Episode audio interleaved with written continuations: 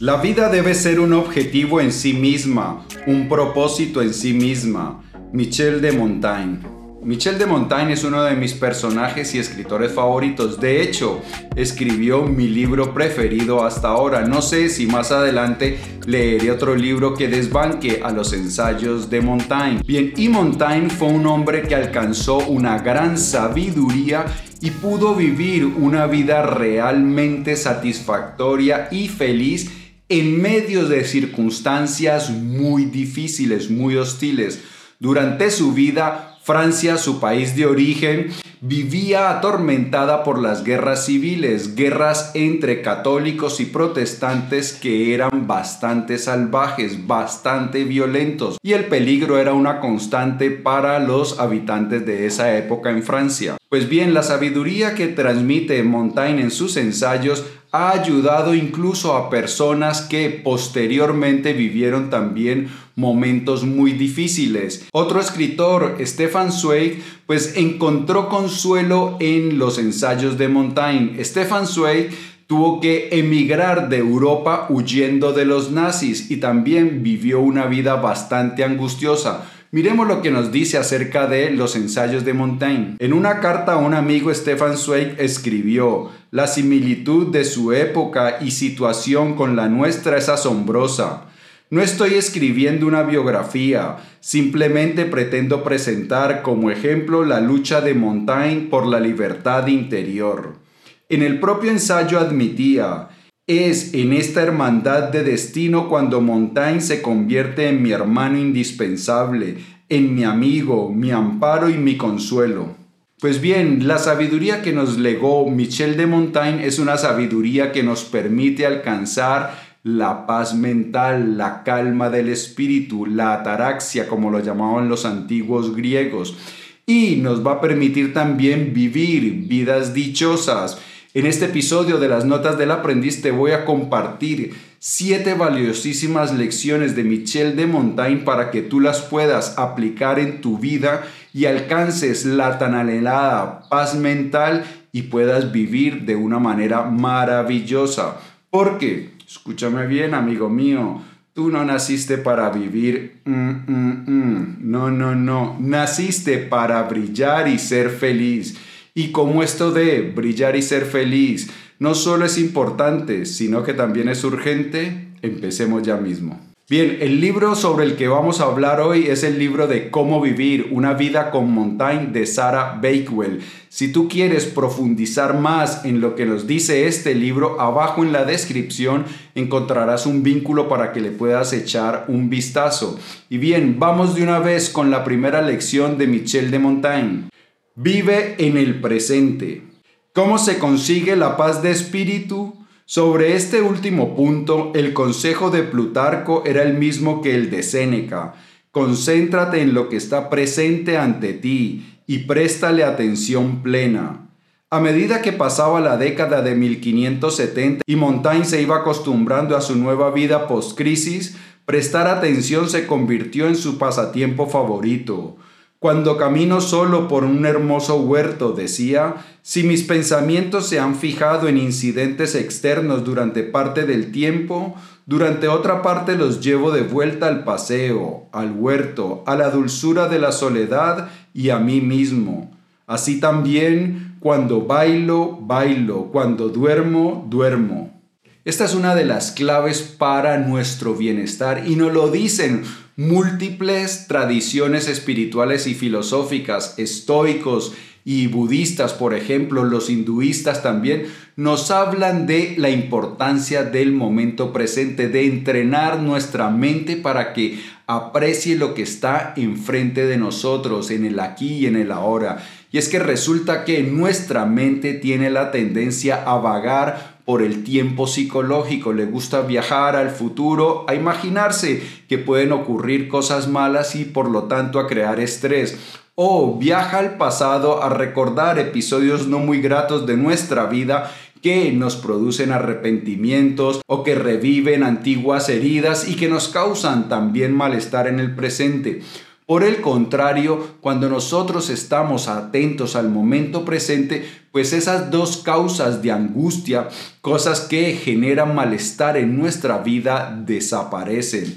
Y entre otras cosas, si tú quieres aprender paso a paso cuáles eran las prácticas estoicas y cuáles eran las prácticas también de los budistas, te invito a que le des una ojeada a mis cursos La sabiduría del bienestar que está basado en la tradición budista, en la tradición oriental, y le puedes dar una ojeada también a la serenidad estoica, basada, como no, en el estoicismo. Abajo en la descripción puedes encontrar los enlaces para que les puedas dar una ojeada. Te van a ayudar con todas las herramientas y los conocimientos necesarios para que alcances la verdadera paz en tu vida y que vivas de esta manera maravillosamente.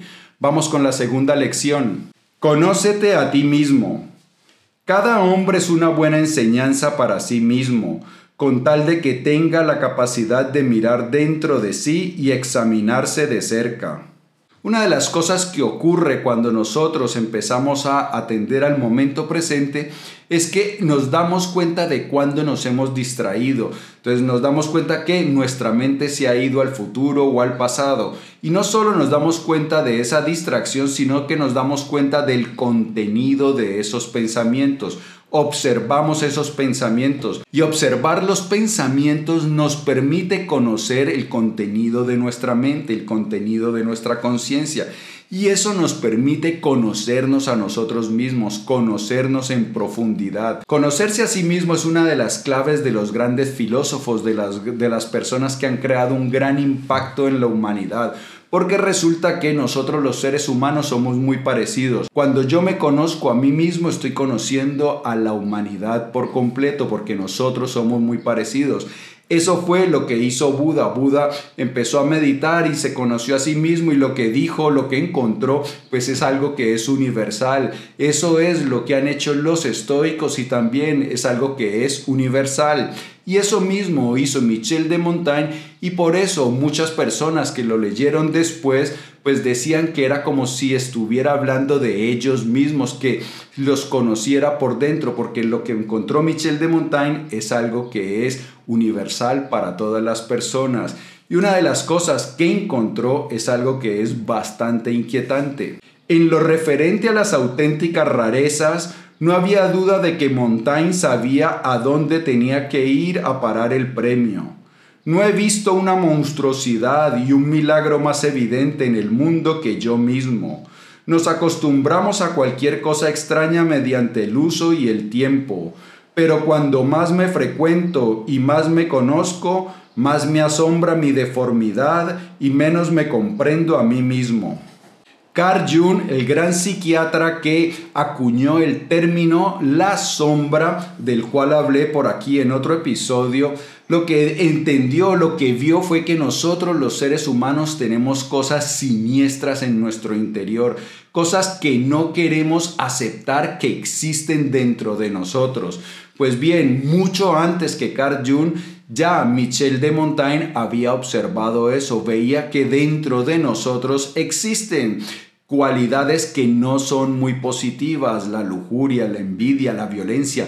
Todo lo que hay en las otras personas está dentro de nosotros. Y Michel de Montaigne, gracias a su introspección, a su capacidad de observarse a sí mismo, pues vio todas esas cosas que habían en su interior.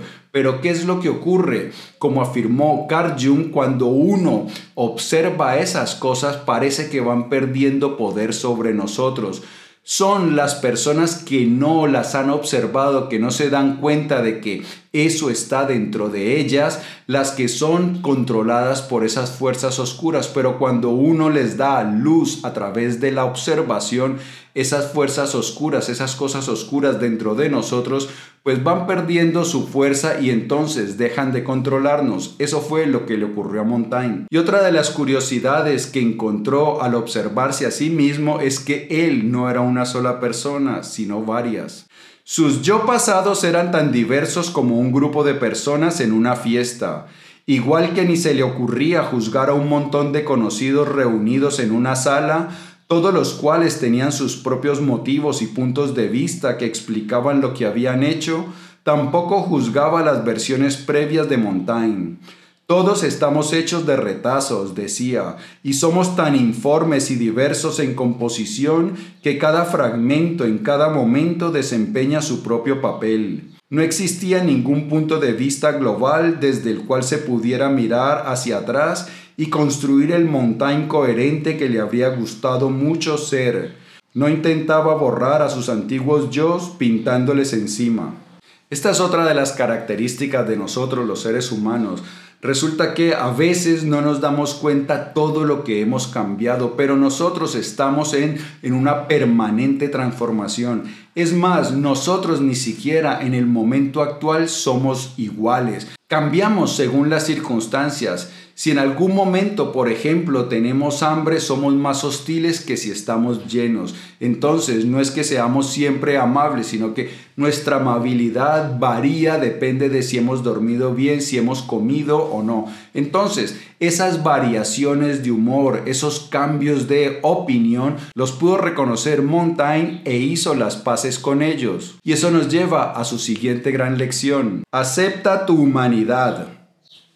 Para Montaigne, no hay nada tan bello ni tan legítimo como actuar bien y adecuadamente como hombre, ni ciencia tan ardua como vivir esta vida bien y con naturalidad. Y la más bárbara de nuestras enfermedades es despreciar nuestro ser.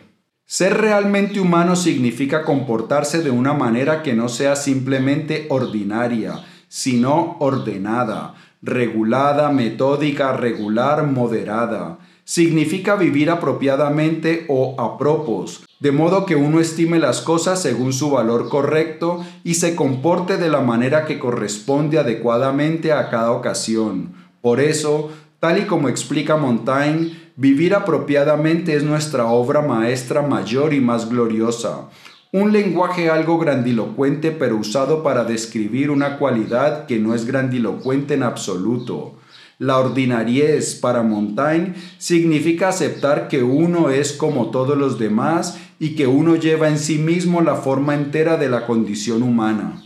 Bien, como hemos venido discutiendo, Montaigne al observarse a sí mismo encontró todas esas peculiaridades que hacen parte del ser humano, la inconsistencia que hay en nuestra personalidad, las partes oscuras también que hay dentro de nuestro interior. Y Montaigne lo que nos recomendaba era que aceptáramos esas cosas y que nos esforzáramos por vivir bien, por vivir de una manera amable los unos con los otros. Obvio, es bueno reconocer nuestra humanidad, nuestra propensión al error, a nuestras deficiencias, pero lo importante es reconocer esas deficiencias y tratar de hacer lo mejor con nosotros.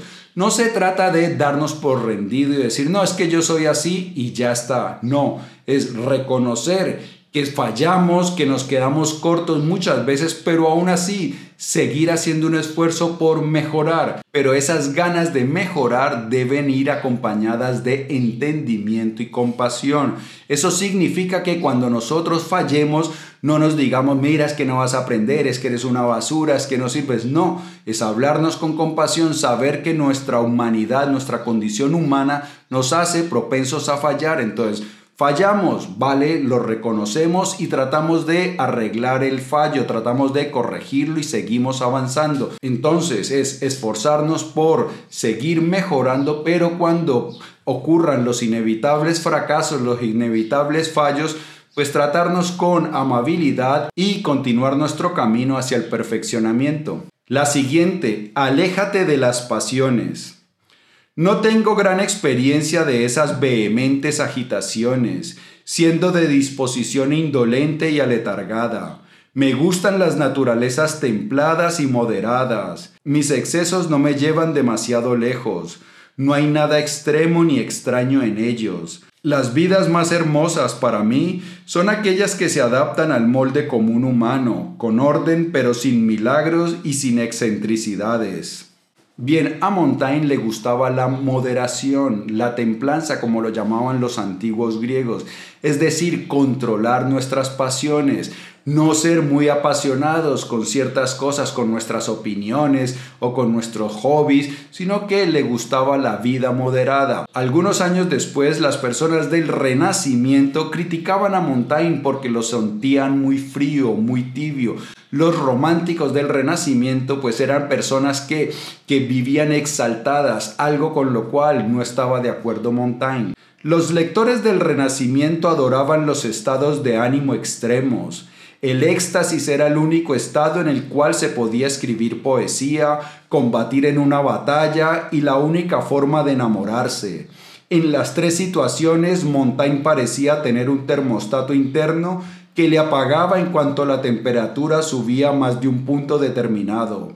Por eso admiraba tanto a Epaminondas, el único guerrero clásico que mantenía la cabeza fría cuando se oían entrechocar las espadas. Los humores trascendentales me asustan, decía. Las cualidades que más valoraba eran la curiosidad, la sociabilidad, la amabilidad, el compañerismo, la adaptabilidad, la reflexión inteligente, la capacidad de ver las cosas desde el punto de vista del otro y la buena voluntad. Cosas todas ellas incompatibles con la hoguera feroz de la pasión. Hoy en día a veces veo gente muy apasionada con la política, con los deportes, con muchas cosas.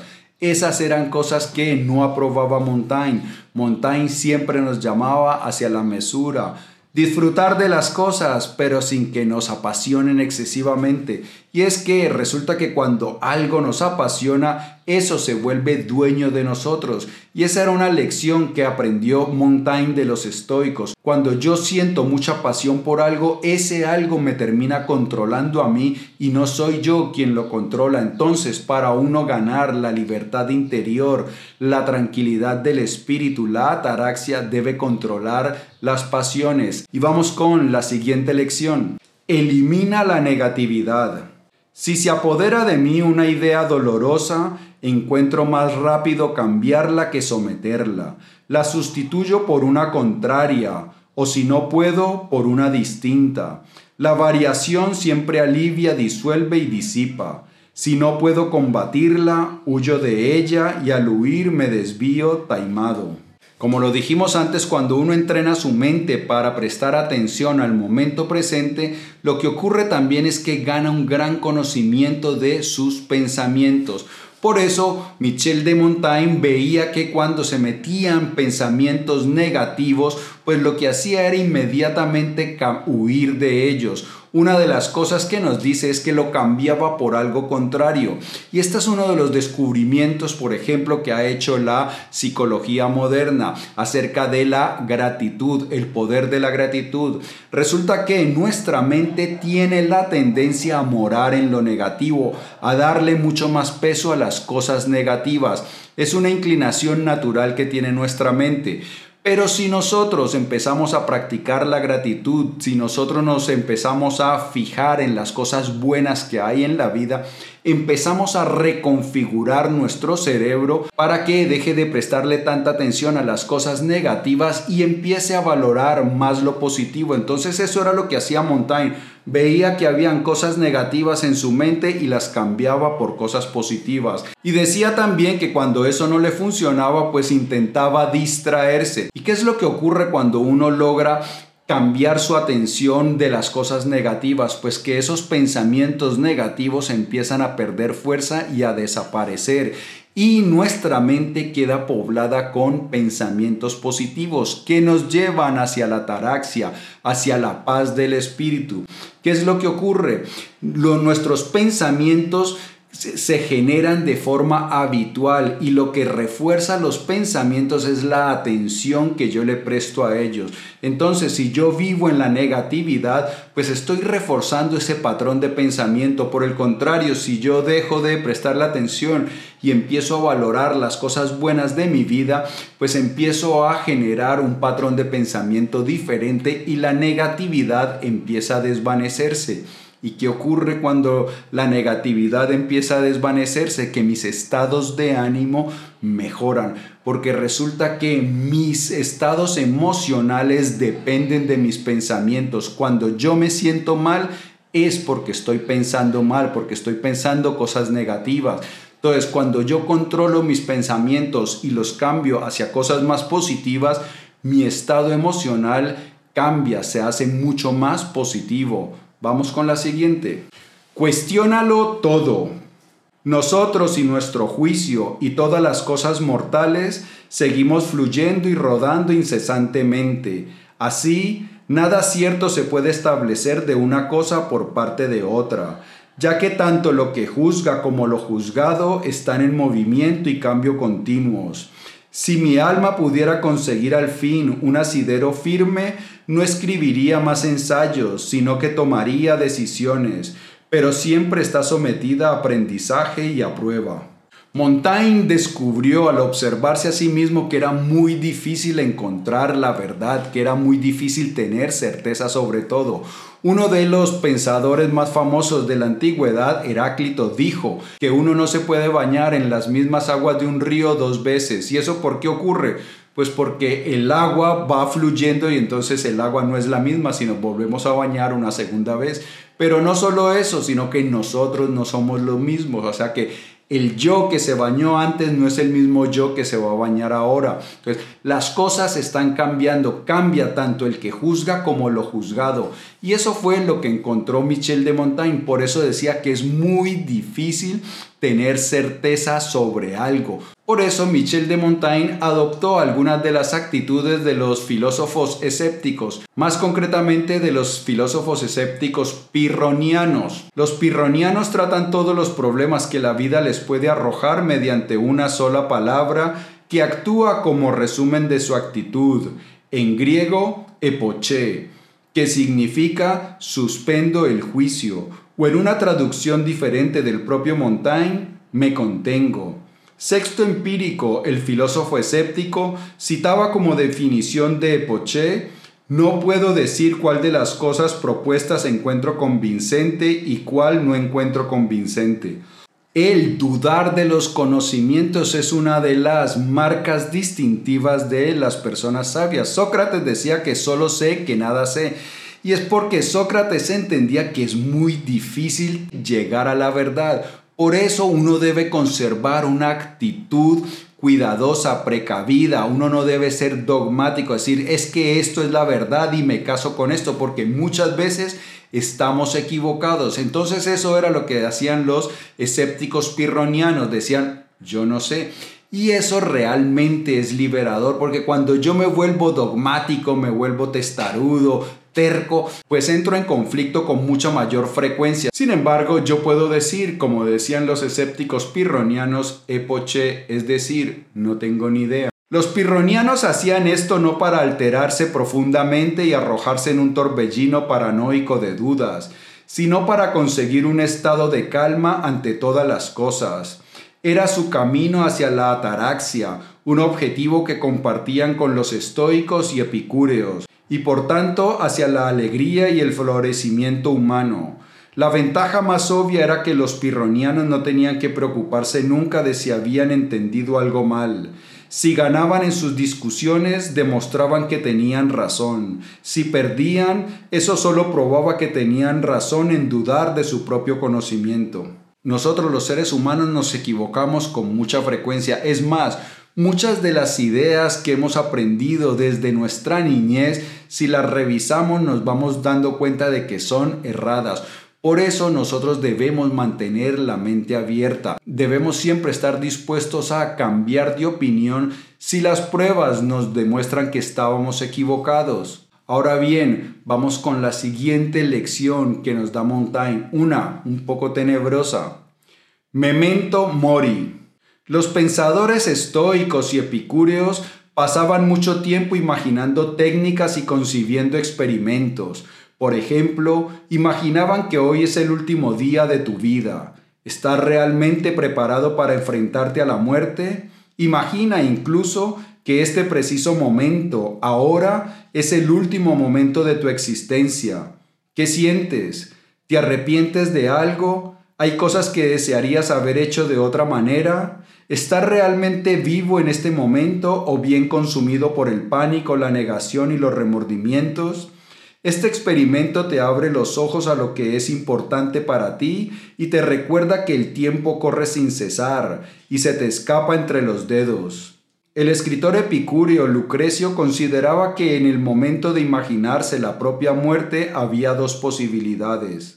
O bien has vivido bien, en cuyo caso puedes seguir tu camino satisfecho, como un invitado que abandona un banquete después de haber comido a placer, o bien no ha sido así, pero entonces no importa que estés perdiendo tu vida, ya que obviamente no sabías qué hacer con ella de todos modos. Esto te puede ofrecer escaso consuelo en el lecho de muerte, pero si piensas en ello en la mitad de tu vida, te ayudará a cambiar tus perspectivas. Este es uno más de los ejercicios que hacían los estoicos y los epicúreos para alcanzar la calma, la serenidad del espíritu y era pensar en la muerte. ¿Qué es lo que ocurre? Cuando yo me imagino que voy a morir, que estoy pronto a morir, que estoy viviendo los últimos momentos de mi vida, pues lo que hago es poner en orden mis prioridades. Muchas veces nosotros perdemos el tiempo en cosas innecesarias, muchas veces dejamos que conflictos entre amigos y familiares se enquisten y no los arreglamos porque pensamos que, que tenemos tiempo, que más adelante podremos arreglarlos pero eso nadie nos lo garantiza. Entonces, cuando nosotros vemos que nuestra vida es finita y que en cualquier momento se puede acabar, lo más probable es que deseemos utilizar el tiempo que nos queda con sabiduría, dedicárselo a las cosas que son verdaderamente importantes. Y otro de los grandes, grandes pensadores de la historia que nos enseñan también a ser feliz, que nos da lecciones valiosísimas, es Spinoza. Si quieres conocer la filosofía de Spinoza, por aquí te dejo un episodio también de valiosísimas lecciones. Nos vemos a continuación.